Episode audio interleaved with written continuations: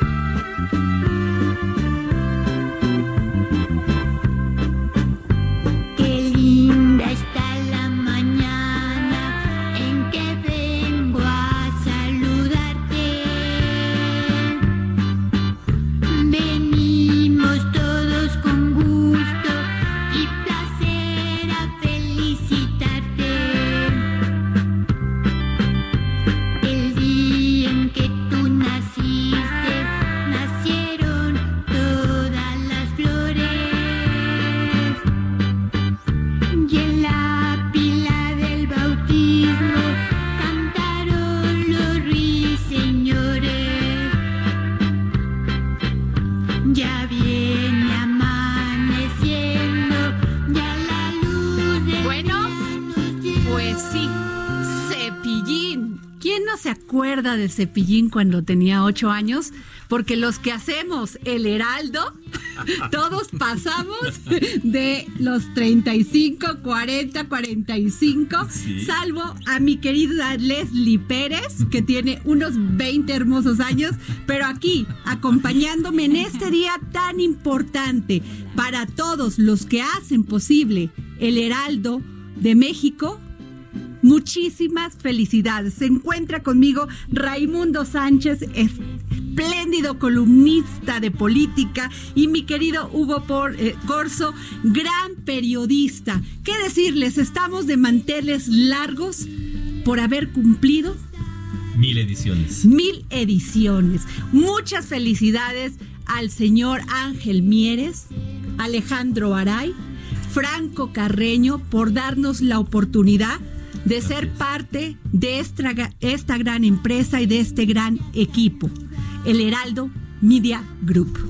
Raimundo, Hola Adriana, ¿qué tal? Hugo, tú ¿Cómo te estás, recordarás, Leslie, se acordarán de aquel, de aquel primero de mayo del 2017 en que estábamos como locos haciendo el, lo que sería el- la edición número uno La edición de la nueva época del Heraldo de México y ahora pues estamos en mil números, Adrián, mil, ejem- mil eh, ediciones. Eh, la verdad es que nos sentimos con una satisfacción enorme. ¿Por qué? Porque este, este barco de papel, como yo le llamo, pues ya ha tocado muchos puertos y ahora está ampliándose, ahora se está convirtiendo en un transatlántico. Eh, ya tenemos eh, la parte de internet, tenemos la parte de televisión, ahora en tele, en tele abierta, canal 28.1 pero a partir del 10 de febrero es en, el canal 10. y tenemos algo que ha sido muy exitoso que es Heraldo Radio, en donde pues transmites tú uno de nuestros programas más muy exitosos. Muy agradecida por tener este, trabajo, muchas bendiciones. Y se está ampliando muy rápido Heraldo Radio y tu programa hasta está creciendo. Qué maravilla, que tenemos oportunidad de acercarnos a la gente por medio de estos de estos micrófonos. Así es, y lo, importante de, de este proyecto es que son diferentes contenidos lo que van a encontrar. No somos como aquellos, eh, pues, estándares que tenían que lo mismo que se tenía en el periódico se reproducía en radio y televisión. No. Aquí cada, cada plataforma tiene su contenido y los ejemplos están en tu programa, en otros programas que, que vienen, los noticiarios que tenemos. Eh, pues cada quien tiene sus contenidos. No estamos reproduciendo ni reciclando nada. Este, es un gran esfuerzo, nos ha costado sangre, sudor y lágrimas, pero con gusto las damos porque cada día es un hervidero de sangre para sacar una nueva edición. Estamos en la edición 1000. Hugo y Leslie se acordarán de aquel día en que empezamos este proyecto. Así es, incluso Adriana, ¿cómo estás? Muchas gracias por la felicitación. Gracias a ustedes, compañeros, por estar aquí conmigo. incluso como, como dice Ray, eh, el mismo día que estábamos preparando la, primera edición, se estaban haciendo entrevistas que salieron al día siguiente. Yo recuerdo mucho una entrevista con Alfredo del Mazo, que era candidato en ese momento al gobierno del estado. Se hizo la entrevista ese mismo día y se decidió eh, incluir. Alfredo del Mazo es uno de los personajes que aparecen en la primera portada de, en el número uno y viene, que ahorita Ray les va a platicar y cómo está integrada la, la edición de hoy. Eh, venían varios rostros de, personas y se hizo un seguimiento hoy en la edición número 1000 de en dónde están ahora esas personas de las que hablábamos en la edición 1. Y sí, es una aventura interesante, como bien dice Ray, sangre, sudor, lágrimas cuesta aquí hacer el periódico impreso, este salen muy tarde, se cambia la portada hasta que logran eh, es una locura. Es una locura, es una locura, pero se hace con mucho gusto. Todo el mundo está interesante. Se ve se ve en cada, porque no solamente se ve en el compromiso del quehacer periodístico, sino también en esta pluralidad de voces, ideas y opiniones. Así es. Este, Leslie, tú este, eres la representante del área de fotografía. Algo importante con el no, bueno, también es que rescatamos cuando los, los, los periódicos bueno, los periódicos estaban prescindiendo de los servicios del foto, de los fotógrafos. El Heraldo arma un gran equipo de fotógrafos. Leslie, platícanos. Hola, pues yo creo, eh, buenas tardes. Buenas tardes, Leslie. Gusto.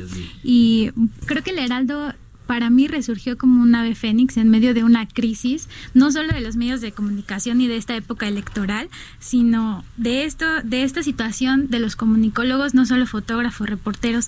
Y la verdad es que eh, demostramos que se puede y que existe una posibilidad de encontrar una nueva forma narrativa, una nueva eh, manera de tratar a los periodistas y a los reporteros gráficos, no solo con condiciones laborales dignas, sino con un equipo, sí, sino con un equipo que además te exige y que además no me dejará mentir jefe Ray, que es como a ver, esto no está bien y otra vez, mamacita, ¿no? Y entonces es como... Mala fama que Pero, pero es un jefe este, duro, bueno, eh, pero tiene que dar resultados. Todos los días lo ves en un medio de comunicación. Y la verdad, eh, mi carrera de periodismo y de reportera gráfica encontró en el Heraldo una multiplataforma, pero sobre todo maestros que me han enseñado a narrar estas historias distinto, no solo en imagen, sino en redacción y siempre están detrás de uno y la verdad es que creo que hoy en día, ante la incredulidad de muchos, cuando nació el Heraldo, cerramos muchas bocas, pero abrimos muchas mentes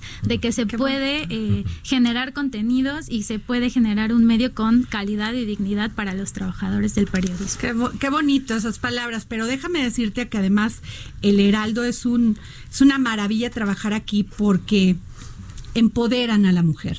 Ahí tendré, ahí tenemos a Andrea Merlos, a a Liria, sí, a Miriam Lira, que tiene una maravillosa sección que se llama Gastrolab y que pues tiene como jefa y tenemos como jefa Cristina, Mieres, que ha hecho un trabajo impresionante y que es una mujer que cree en las mujeres, que tenemos espacios, que tenemos oportunidades de trabajar en este maravilloso grupo. En las juntas editoriales que, que hace Ray eh, todos los días a mediodía, este, no, no, lo, no lo sé de cierto con el número exacto, pero eh, no solo están mitad y mitad, creo que hay más mujeres que hombres. Este, Qué en maravilla, las- y la jefa editorial Andrea Merlos. Y aportan mucho. Claro. Pero Sí. además, ¿sabes qué? Es algo bien importante saber que no solo te toman en cuenta por si eres mujer o no, sino es como tu trabajo vale porque Claro. sabes hacer un Sí, no, trabajo no, y no demuestra no es no es cuota. la sabes cuota. hacer, ¿no? Eso y eso lo entendemos las las mujeres que tenemos oportunidad, que tenemos que dar tres veces más trabajo, crecer más, echarle más ganitas, ¿no? Claro. Pero bueno, compañeros, Es este, la verdad es un placer trabajar con mujeres porque son, son más rudas, más aventadas, tienen menos, menos miedos, Sí. tienen más disposición a arriesgarse, que eso es lo que se busca en un periódico. Y yo siempre lo he dicho, un periódico este no te debe de informar, te debe, debe de dar la historia de cada día. Claro. Te tiene que contar la historia, tu historia.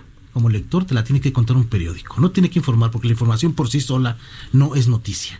El Así periódico te tiene que contar la historia de la tuya, la de tus amigos, la de tus hermanos, la de tu familia, la de tu país. Sí, es lo que tiene que exacto. hacer. Y eso las mujeres creo que lo captan muy bien y la verdad es que se ha, eh, se ha logrado una sinergia muy importante en el periódico impreso con esta participación de, de Andrea Merlos que que es dura, yo creo que es más dura que yo, Lesbina, pero, pero, pero bueno, eso ya estará. pero la todos somos ¿no? duros cuando Eh, tenemos responsabilidades, ¿no? Y tienes que exigir, ¿no? Pero la- trabajo importante- bien hecho. y demuestran todos los días por qué están sentadas en esa Claro. mesa. Lo demuestran, no es una cuota, es de verdad por su calidad en el trabajo. Muy bien. Hugo, Pues eh, felicitar a verdad a todo el equipo que, que continúa haciendo. Yo estuve un, un par de años haciendo eh, en el impreso la portada, hasta hace un año que me integré a otras, otras labores. Por eso le digo, no me quiero colgar hoy el- el- la felicitación, una felicitación de veras a todo el equipo que lo está haciendo, porque viene acompañado y es, es la plataforma principal, la primera que tuvo Heraldo Media Group, que fue el periódico impreso y la página web. Y, y el número mil llega acompañado, llega con torta bajo el brazo, ¿no? El lunes, como dice Ray, salimos en teleabierta, que es eh, ya es un gran un gran espectro en el que vamos y vamos a estar en el canal 10 a partir del próximo lunes.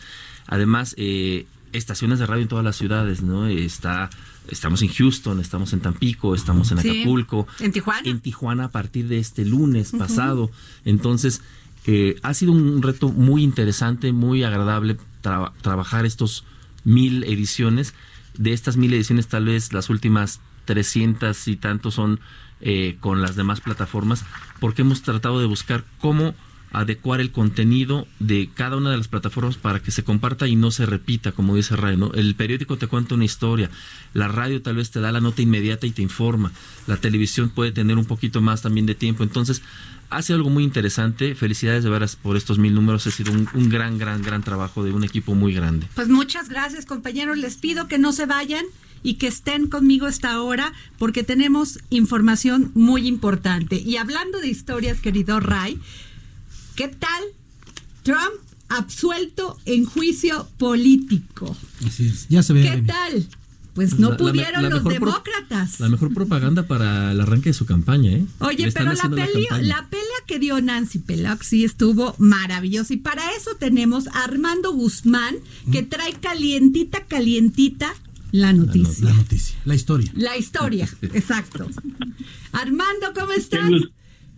Qué gusto estar con ustedes. Se te están quemando. Ah, sí, gracias, hermano. Heraldo por mil diez. Eh, qué barbaridad, qué forma de crecer. ¿Qué El Heraldo tal? Media Group es, es, es notable. Como ustedes dicen, de, de, un, de un periódico con muchas ganas, se ha convertido en todo un grupo, una, una agrupación importante de información, una organización informativa muy importante con el radio, con la televisión, con el diario y con las plataformas digitales. Extraordinario trabajo. Que bueno, vamos a seguir así. ¿Qué tal? Y Oye, todos en el Heraldo. gracias, Armando. Oye, que traes las manos calientitas, ¿no? Bueno, te voy a decir lo que lo que pasa es que ha habido tanto en esta ciudad eh, que en las últimas 24 horas, que por ejemplo anoche en el informe del gobierno de Donald Trump, que es un informe distinto a los informes de México, pero más o menos tiene una una misma característica que es alrededor de la figura presidencial. Ah, acerca de todo esto, yo sí, yo creo que he vivido los, los momentos más extraños que he vivido en mi vida profesional ahí en ese momento en las cosas que hemos visto en los últimos 50 días, porque en esos 50 días es el tiempo que duró este, este juicio por dos cargos, abuso de poder y obstrucción al Congreso. Si ustedes están de acuerdo en que son muy vagos y en realidad no reflejan lo que la acusación en sí era, era chantaje, era obstrucción de justicia, era un montón de cosas, y eso no, no se reflejó. Entonces, por eso es que los senadores y lo hicieron a un lado, por eso, y porque además ellos tienen una presión muy grande. Son 100 senadores, uh, 53 de los cuales son republicanos, 47 demócratas, 45 demócratas y dos independientes que siempre votan con los demócratas, uno de ellos es Bernie Sanders. Y esos 47, 53 fue lo que ustedes vieron consistentemente en todos los movimientos, todas las, las uh, los las, los vericuetos y todos los detalles que tuvo este juicio, siempre fue una votación de 53 con 47. Nunca nadie se lo volteó al presidente, hasta hoy. Hasta Mitt hoy. Romney, uh, que ustedes recuerdan, porque Mitt Romney trató de ser candidato a la presidencia, o no, fue candidato a la presidencia, Ajá. fue en el 2008. Pero en no la tuvo de- fácil de- Trump, de ¿eh? Porque votaron en el primer cargo abuso de poder, fue de 58, de 52 a 48. Y fe- efectivamente Mitt Romney se unió a los demócratas en el voto de culpable. Ya, pero en el siguiente voto la cosa se cambió y entonces en obstrucción al Congreso él votó con los republicanos y volvimos al 53 contra 47. En realidad se quedaron cortos por 19 votos, por 19 en uno y por 20 votos en el otro, los demócratas. Era, era algo que, como ustedes acaban de decir, se veía venir, porque la estructura de las acusaciones y la estructura de, los cargos no estaban bien hechas. Los demócratas hicieron un trabajo fatal en todo esto. Los ah, Nancy Pelosi se dejó llevar por dos ah, señores, por Adam Schiff y sobre todo por ah, Jerry Nadler, el presidente del comisión, de la Comisión Jurídica, que tiene una serie de problemas. Él es de Nueva York y tiene una serie de problemas personales y de odio personal contra Donald Trump. Y entonces eso trascendió. Oye, Armando, ¿y quién vio- no los tiene vio- contra Donald Trump?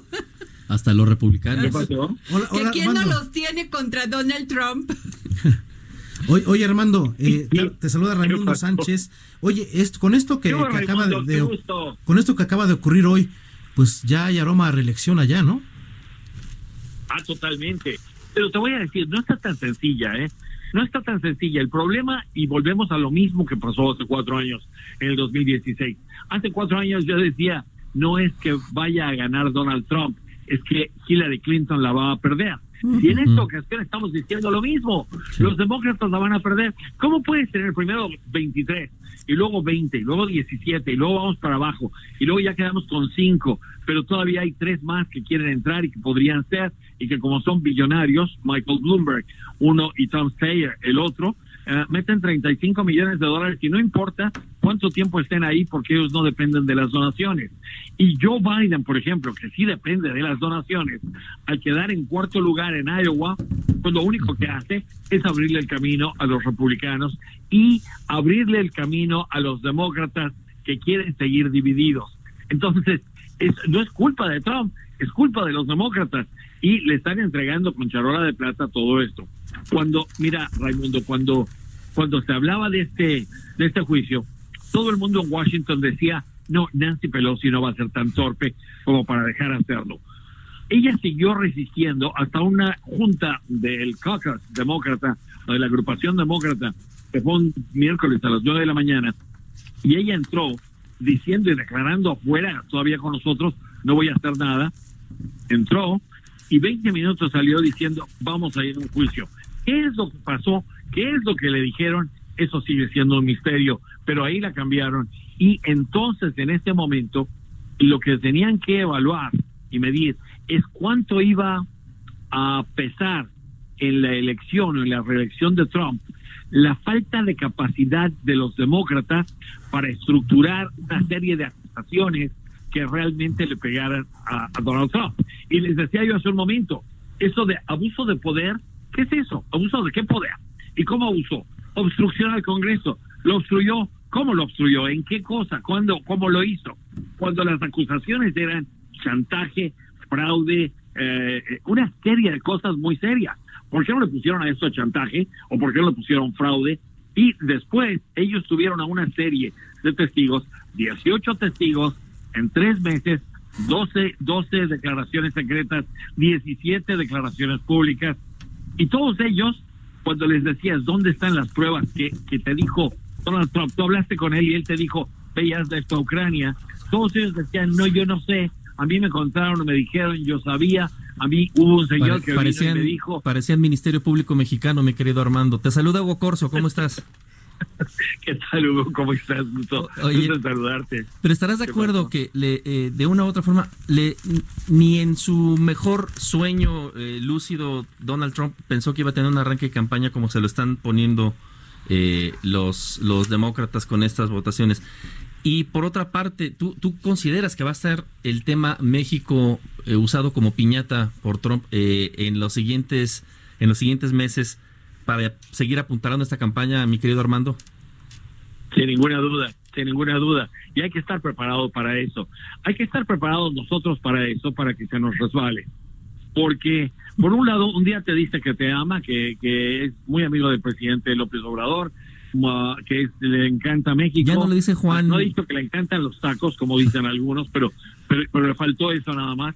Y al otro día te anuncia que necesita una, una, una una reja más grande, un muro más grande, que necesita más vigilancia. Es un, es un problema tener a México junto, que México ha estado abusando de Estados Unidos en, en la rama comercial, que bla, bla, bla. O sea, todo esto es, es como si pasaras de una personalidad a la otra y entonces obviamente lo hace, porque eso refleja la actitud de muchas de las, de las personas que, lo escuchan. Y te voy a decir, eh, ah, lo, lo que hemos visto es que él le miente a la gente y él sabe que mintiendo saca todo este tipo de cosas. La semana pasada, en varios, en varios eventos de campaña, en uno en Michigan, en donde hacían los carros, ustedes se acuerdan. Sí, claro. Ah, en, esta, en esta, en la campaña en Michigan, él estaba diciendo, vamos a, regresar, ya los, los, ah, los fabricantes de autos van a regresar Hola, hola Armando.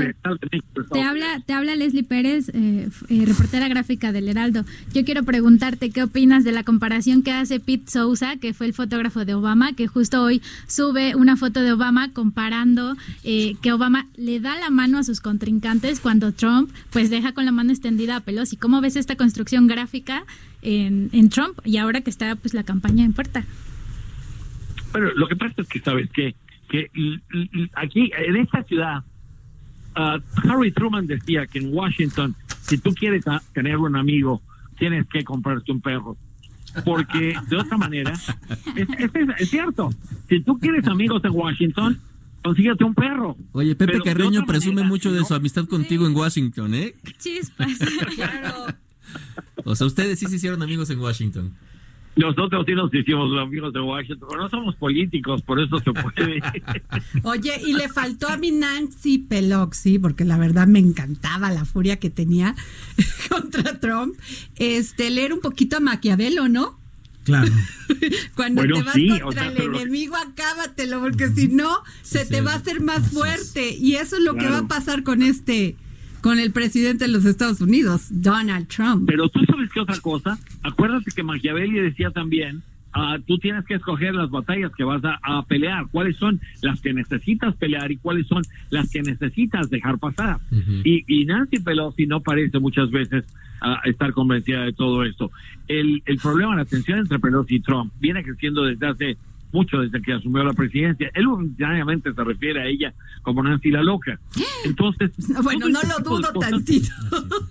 o sea, pero, pero es que es que imagínate cómo te sabe que te matas toda la vida, llegas a ser presidente de la de, de la Cámara de Representantes, eres la tercera persona en línea de sucesión en la presidencia, la mujer más importante de este país y el presidente se refiere a ti en, en eventos públicos como Nancy está loca y Nancy la loca. Bueno, es que el presidente ah. Trump no respeta a nadie, esa es la verdad. o sea, la verdad, o sea, lo dice tal cual y cero de, de política, ¿no? De, nueva, de forma política. Lo, que, lo que ocurre es que eso debería ser suficiente como para que mucha gente, en, sus, en sus cinco sentidos, dijera, este señor está loco, yo no puedo poner las manos de este país, las manos de la economía de mi familia, la seguridad de mi familia, Claro. la seguridad de este país, la seguridad del hijo que está creciendo y que a lo mejor me lo hace soldado y me lo manda a una guerra. Eso no lo puedo poner en manos de un loco. Sin embargo, la gente en Estados Unidos reacciona al contrario. Les encanta que él sea así, les encanta. No, pues les ah, encanta que casi va, crea una guerra. ¿No? les encanta todo este tipo de cosas porque no se dan cuenta de lo malo que están haciendo. Y eso es lo que a él le da y lo retroalimenta. Entonces es como una simbiosis ahí. Es una retroalimentación que sigue creciendo y que le da este apoyo. Armando, no sabes cómo te agradecemos que nos hayas tomado la llamada para el dedo en la llaga. Este, te vamos a seguir llamando a ver en qué termina esta novela. O ya terminó, pero va a haber consecuencias, yo creo. Y este, y bueno, pues muchas felicidades al Heraldo Media Group por estos mil ejemplares del Heraldo de México. Así es. Gracias, gracias. Armando. Gracias, Armando. Gracias, Armando.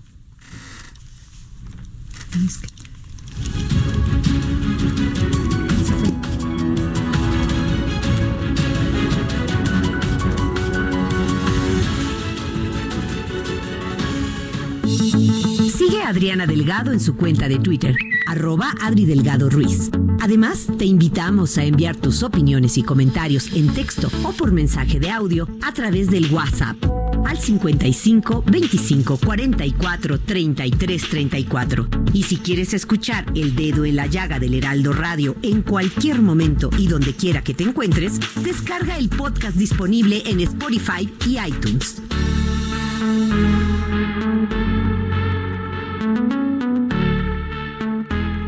Heraldo Radio, la H que sí suena y ahora también se escucha.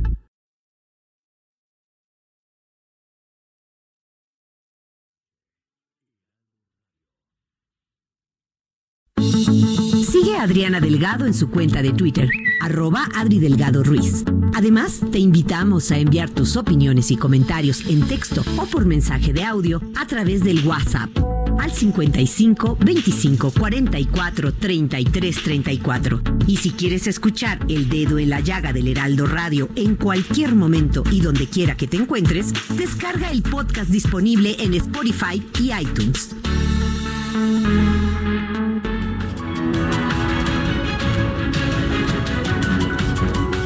Bueno, regresamos aquí al dedo en la llaga. Yo soy Adriana Delgado y me escuchan ustedes, sí, por Heraldo Radio. Y tengo la maravillosa oportunidad de tener aquí en este programa a Raimundo Sánchez, que es un gran columnista del del Heraldo y a Leslie Pérez, maravillosa fotógrafa. Toda la, fo- la fotografía que usted ve, la que vio de, pues la que ha visto de todos. A ver, dime una, Leslie, maravillosa, Pues, mira, que nos acordemos. Podemos ahorita. encontrar desde la icónica que se hizo del sismo, que fue nuestra portada. Claro.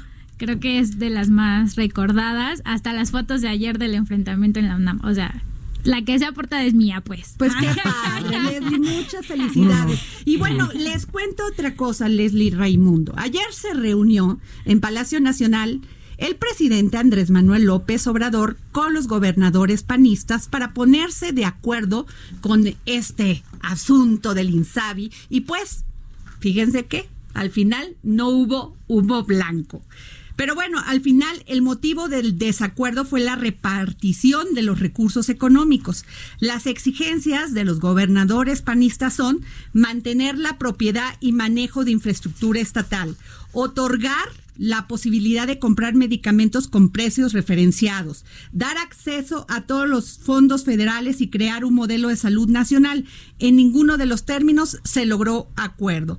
Pero para poner el dedo en la llaga en este tema, tenemos en la línea al gobernador de Durango, José Rosas Aispuro, para que nos cuente exactamente qué fue ¿Qué lo pasó? que pasó y a lo que se llegó. Gracias. Muy buenas tardes, gobernador. Hola Adriana, buenas me da gusto saludarte y igualmente a Raimundo y a Leslie, que efectivamente muy buena fotógrafa. eh.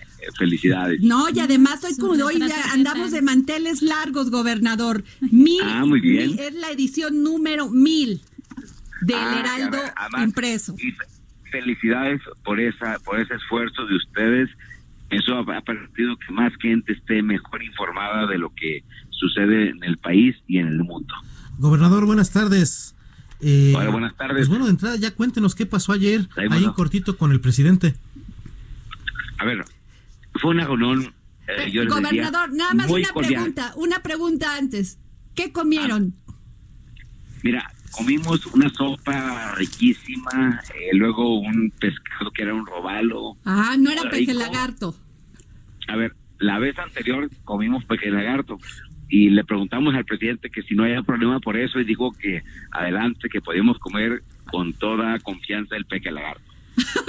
que no les iba a poner espinas.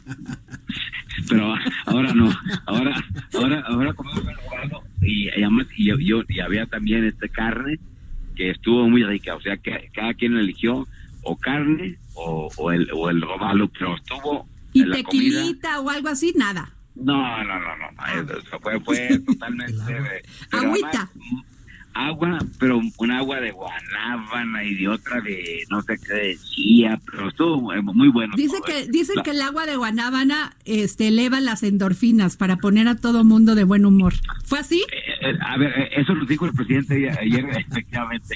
Nos dijo antes de empezar la, la, la, comida, nos comentó eso, así es que, y efectivamente, pero fue una reunión muy cordial. Fue una reunión en la que tratamos diversos temas que tienen que ver con el las, los asuntos de las entidades federativas, con la, preocupación del gobierno federal por buscar cómo haya mejores resultados en cada uno de los temas y que en los cuales estamos totalmente de acuerdo los gobiernos, los gobernadores de, cada entidad.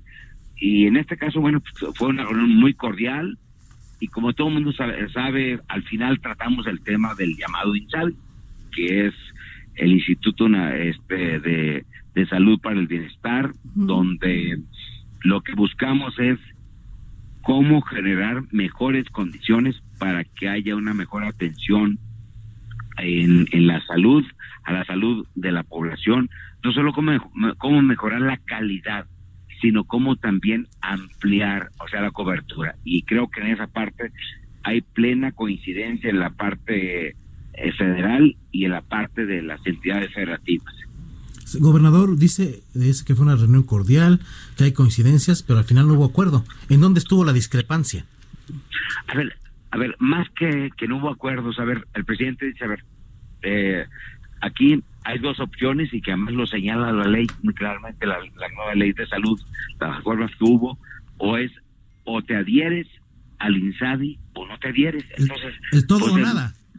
O, o, sea, a ver, el todo nada, o sea, a ver, pensábamos que podía haber una posición intermedia, pero si no la hay, pues en la ley es muy clara, es o te adhieres o donde le cedes todo a la federación o te quedas con toda la responsabilidad en cada una de las entidades. Así es que fue muy claro, o sea, no hubo ninguna novedad y ni es desacuerdo, la ley así lo señala, así lo prevé. Gobernador, pero cuando hablan de que no hay reglas claras que fundamenten su operación, ¿a qué se refieren? Mira, a ver, el INSABI eh, es natural que están haciendo el, la, propuesta que nos presentan hoy del nuevo modelo, o sea, de la firma del, acuerdo para ser adheridos. Hay una serie de, este, de, de, capítulos que tienen que ver con, o sea, cuáles son las facultades asumiría la federación, qué responsabilidades tendríamos los gobiernos de los estados y en esa parte, bueno, es natural que todavía a estas alturas no haya el, la totalidad de la, de la descripción de todas esas facultades y responsabilidades que tendríamos tanto la federación como las entidades federativas y esa es la, la parte en la que ha generado más ruido, pero finalmente pues es un tema que se está trabajando, que lo que queremos es ir construyendo y, nosotros le manifestamos, le manifestamos al día al presidente que lo que queremos es construir, o sea, ver cómo aportamos para que las cosas caminen mejor. Y en ese sentido, bueno, pues ahí, dejamos la, la el compromiso y la palabra sobre la, sobre la mesa. Y, y aquí hay dos opciones muy claras. Quienes se adhieren quienes no se adhieren, y ese es un tema que en el caso de los gobernadores del PAN lo estamos revisando, lo estamos analizando, y ya cada gobernador determinará con toda libertad si se adhiere o no se adhiere en función de qué, de las circunstancias que tiene en cada una en sus entidades. Y gobernador, pero lo que está en juego son los 40 mil millones de pesos que anteriormente pertenecían al Seguro Popular. O sea, ¿cuál es el planteamiento de la federación? ¿Ellos quedarse con ese dinero y ustedes nomás vigilar o cuál? No, no, eso no está en juego. Esos 40 mil millones nos corresponden a todas las entidades federativas porque porque aportamos en su momento un porcentaje en lo que antes era el llamado seguro popular de ahí esa aportación, ese recurso ahí está. Y eso se va a distribuir con toda transparencia, con toda claridad. Ese fue el compromiso del presidente y ha sido el compromiso de todos los funcionarios de la Secretaría de, de Salud. Así es que ese tema estoy seguro que no será problema, o sea, es un asunto que está muy definido. Eh, las reglas de operación ya están clarificadas. A lo mejor donde no hay la suficiencia total en las reglas de operación es en donde, en lo que es las facultades que va a asumir el, el nuevo instituto, o sea, el INSABI, y las responsabilidades que, siendo adherido o no adherido, seguirás teniendo en una entidad, porque aún sin, sin ser adherido, tienes responsabilidades. O sea, el tema es que el aquí las entidades federativas no podemos ser totalmente ajenas a lo que pasa en cada una de nuestras comunidades. Si hay un problema, nosotros tenemos que dar la cara y aún, aún siendo de carácter federal el, el problema, lo tenemos que nosotros eh, asumir o dar alguna responsabilidad. Entonces, en ese sentido, ¿qué, ¿qué, es lo que buscamos nosotros o qué es lo que proponemos con este tema? Proponemos primero que en ese esquema de coordinación y de mayor colaboración es definir que ni, ni toda la responsabilidad es eh, sea federal ni toda estatal. ¿Por qué? Porque tiene que haber colaboración, tiene que haber coordinación. O sea, si le dejamos solo un tema a una parte, a una instancia, si decimos, a ver, para nosotros, yo les diría, pues, ah, por los gobernadores, que más, lo más fácil sería decir, ¿saben qué? Pues ese tema es federal porque lo resuelve la federación. Ah, pero también si nos lo dejan a nosotros, la federación puede decir lo mismo. Ese tema es totalmente de carácter estatal y me parece que eso no resuelve el problema porque la sociedad no importa si el problema es federal, es estatal o es municipal. La gente quiere salud de calidad. que, le resolvamos los, problemas que tenemos. Esa es la situación. Muy bien. Hola, gobernador. Lo saluda Leslie Pérez. ¿Cómo está? Hola, ¿cómo estás? Qué gusto trabajar. Oye, excelente eh, tu, participación ahí de veras y de reconocimiento. ¿eh? Ahí, luego viene por sus retratos. Oiga. Adelante, gracias. Eh. Oiga, gobernador. Estaré muy pendientes para verlos, eh, gracias. Gobernador, una pregunta. Ustedes sí pidieron ser incluidos en las compras consolidadas. ¿Hay temor de quedar fuera de estas compras y que en un futuro exista desabasto de medicamentos para ustedes? A ver, pedimos, no solo pedimos, estamos participando. A ver, yo les hablo, y no solo es el caso Branco, es el caso de varios cobradores del PAN, y no quiero hablar por, por todos, porque sé que, que a lo mejor coincidimos en el mismo problema nosotros tenemos ya años, o sea, tenemos tiempo comprando eh, a través del esquema de compras consolidadas. Y ahora que nos digan que la federación no participará en el esquema de compras consolidadas con los estados que no sean este, adheridos al INSABE, pues sí lo tener ruido porque entonces lo que ya hemos avanzado, lo que ya tenemos, o sea, hoy nosotros, a ver, Durango no, para que eh, eh, nos demos una idea. No le compramos a ningún particular. Le compramos todo a la federación. Si la Secretaría de Salud dice, oye, ¿sabes qué? Ya a ti, Durango, no te voy a suministrar.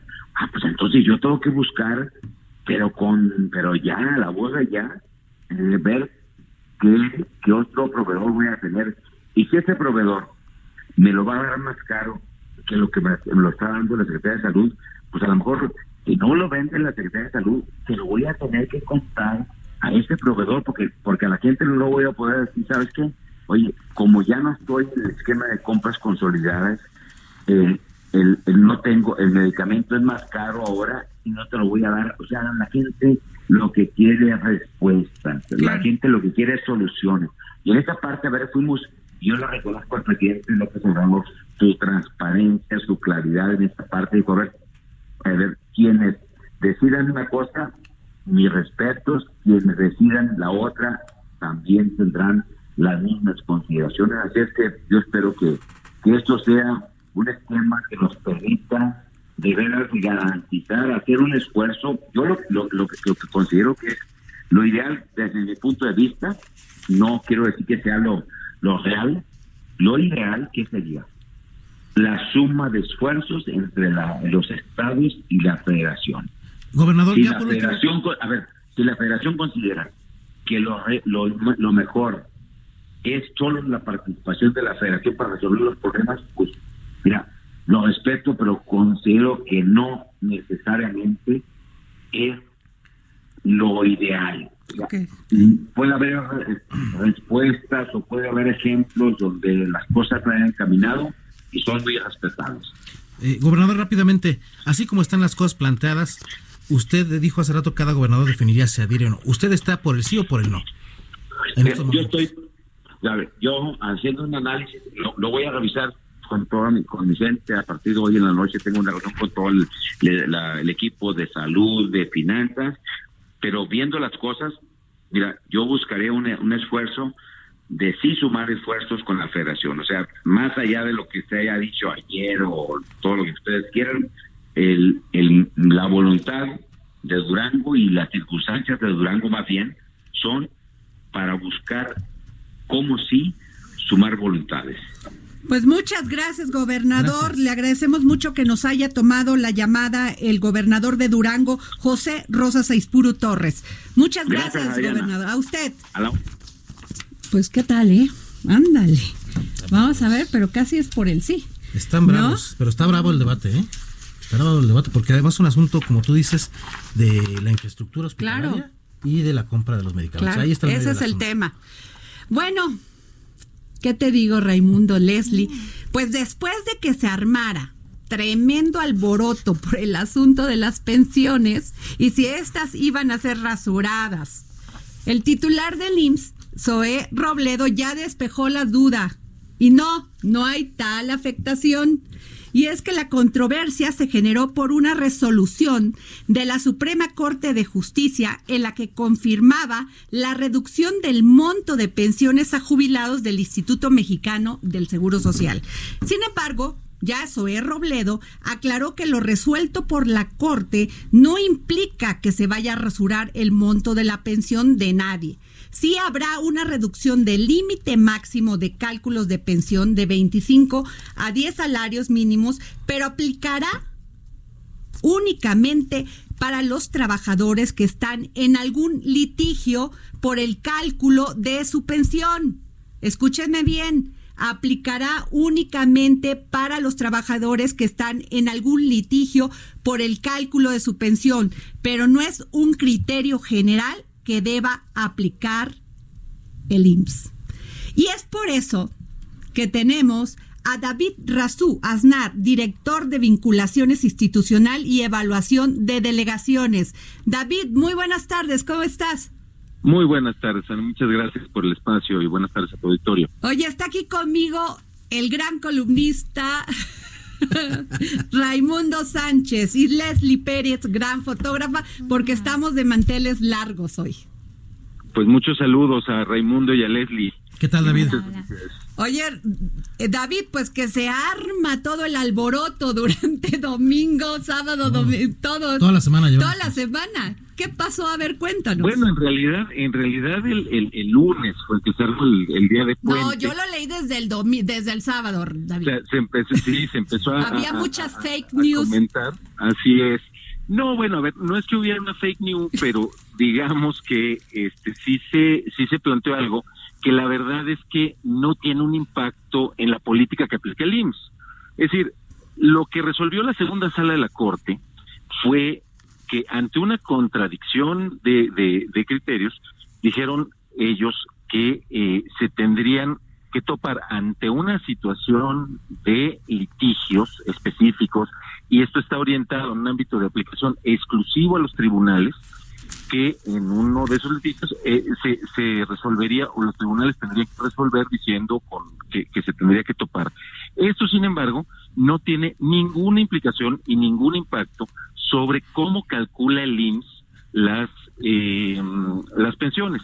Inclusive, una cosa que es bien importante comentar, el propio ministro presidente de la Corte, Saldívar, puso un tuit eh, poco después de las declaraciones que hiciera el director general Suárez Robledo eh, temprano por la mañana, el, día de ayer, especificando esto, que la política que el IMSS eh, decida aplicar es algo que está en el ámbito del IMSS, que es quien decide, y la determinación que se ha eh, dado es que no se va a modificar el cálculo de pensión, que aquellas personas que están en esta eh, situación de transición, es decir, que eh, empezaron a cotizar en el régimen anterior previo al 97, que es conocido como Ley 73, y siguen cotizando ahora y se van a jubilar, se va a seguir calculando como se estaba haciendo y aquellos que eh, alcancen una pensión que eh, esté arriba de los 10 salarios mínimos y hasta 25 salarios mínimos, se va a calcular exactamente como se venía calculando. No va a haber ningún tope, no se va a rasurar, eh, absolutamente nada de esto eh, va a ocurrir, ¿no?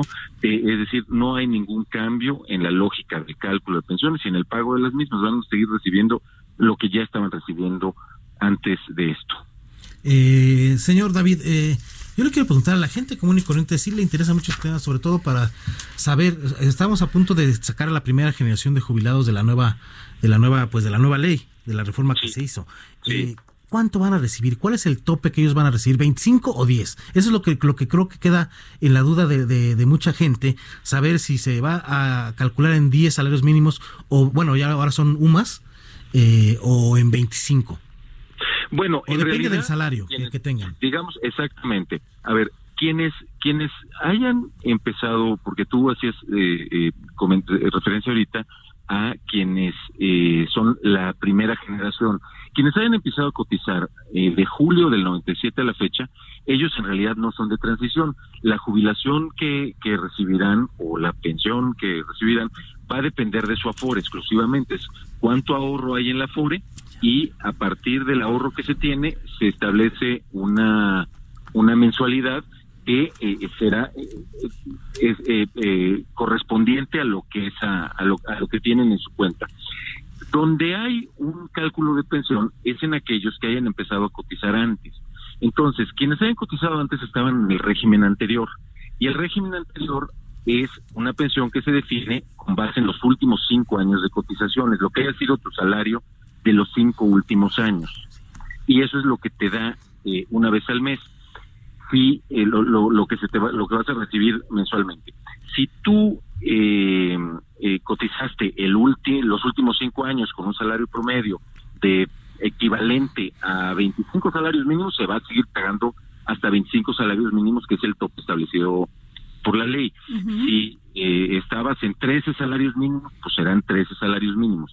Pero esto es muy importante decirlo, es para aquellas personas y todo toda esta discusión que hemos estado teniendo estos días es exclusivamente para aquellas personas que hayan eh, empezado a cotizar antes de julio de 1997. Quienes empezaron a cotizar después de julio de 1997, esos estarán recibiendo lo que hayan podido acumular en su afore a lo largo de su, de su vida laboral. Con, con, con, eh, con todos aquellos que hayan recibido, hayan cotizado 1.250 semanas, eh, tendrán derecho a, una, a la pensión mínima garantizada que equivale a un salario mínimo. Hola David, buenas tardes. Te habla Leslie Pérez. Hola Leslie, ¿cómo estás? Hace un tiempo ya de que te veíamos caminando en las calles con una candidatura persiguiéndola y ahora de funcionario. Bueno, es una sorpresa. Recuerdo muchas fotografías que me tocó hacerte caminando en las calles tras. Ah, sí, sí, hace algunos años. Bueno, aunque antes de eso también había estado en el IMSS. Esta es mi segunda vuelta en el IMSS.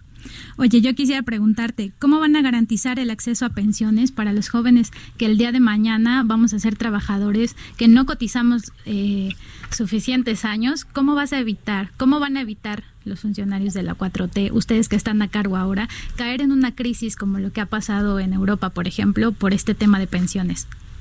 Qué bueno que toca ese punto porque de verdad este me parece que es eh, eh, el tema de fondo, la situación pensionaria en todo el mundo, eh, no solo en Latinoamérica. Eh, y una de las una de las primeras cosas que se están que están pasando y que ya está eh, teniendo lugar es que va a haber una pensión universal. Eso ya se está planteando por parte de eh, el presidente de la República y que se va a hacer constitucional, que es el programa de adultos mayores, que va a garantizar un piso mínimo de, de, pensión y es universal, es para todas las personas. Ah, mira, muy bien. Adicional, adicionalmente a eso, desde luego, va a ser muy importante y se está haciendo una revisión eh, profunda y distintas mesas eh, de trabajo, porque el cálculo que se hizo originalmente eh, cuando se hizo la reforma en 1997, pues la verdad es que no consideró que muchas personas no iban a tener las suficientes semanas de cotización. Te estoy hablando de lo que pasó en 1997, cuando se hizo la reforma del sistema de pensiones. Y eh, eh, se pasó por alto que muchas personas no iban a tener las suficientes semanas de cotización para tener una buena tasa de reemplazo. ¿Qué es una buena tasa de reemplazo? ¿A qué me refiero? La tasa de reemplazo es la cantidad que tú recibes como proporción de tu salario una vez que te jubilas. Muchas de las personas que terminen y que eh, se vayan a pensionar con Afores van a encontrar montos que podrían ser muy reducidos. Entonces tenemos que eh, modificar el sistema. Hay diversas meses de trabajo y que se quiere hacer dos cosas. Modificar las reglas actuales para mejorar las condiciones de ahorro y para que haya la posibilidad de cotizar más y a, incentivar el ahorro voluntario también para que tengan más dinero todas las personas, para que tengamos pues más dinero cuando nos retiremos. Muchísimas gracias David por habernos tomado la llamada para el dedo en la llaga. Eh, porque ya pues, la guillotina de la radio ya sabes cómo es y nos tenemos que ir. Pero muchísimas ah, gracias. No, muchas gracias. Gracias a David Razú director de vinculación institucional y evaluación de delegaciones del IMSS. Y déjenme darles una última noticia. Julio ba Hernández Barros, abogado de Rosario Robles, Berlanga, en el proceso judicial que se sigue por los probables desvíos de recursos cuando fue titular de Sol y Sedatu en el gobierno, dejó el caso.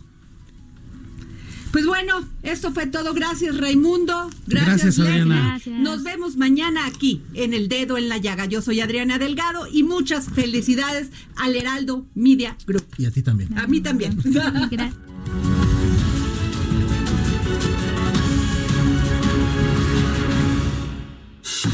Esto fue El Dedo en la Llaga con Adriana Delgado. Heraldo Radio.